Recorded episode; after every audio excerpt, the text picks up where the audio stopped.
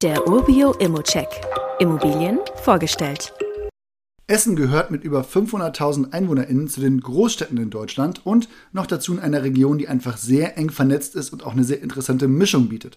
Bochum, Gelsenkirchen, Oberhausen, Duisburg. Für Außenstehende gehen die Städte alle mehr oder weniger ineinander über.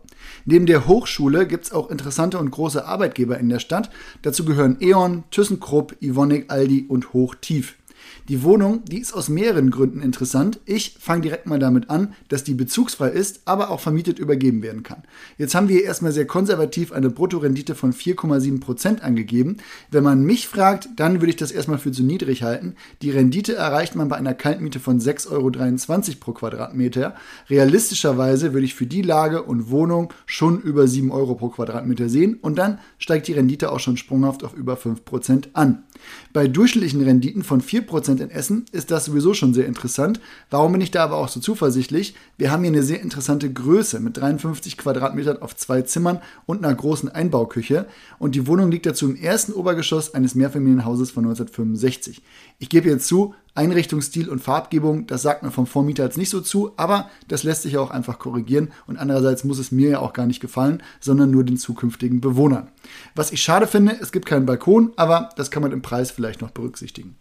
Ein paar Punkte noch zur Lage. Wir liegen in Essen-Altendorf. Das liegt im Westen der Stadt und gehört mit über 22.000 EinwohnerInnen zu den größeren Stadtteilen von Essen. Interessant finde ich, dass in der Umgebung der Wohnung sowohl der Niederfeldsee als auch der schöne Krupppark liegen, also wirklich grüner als man denkt.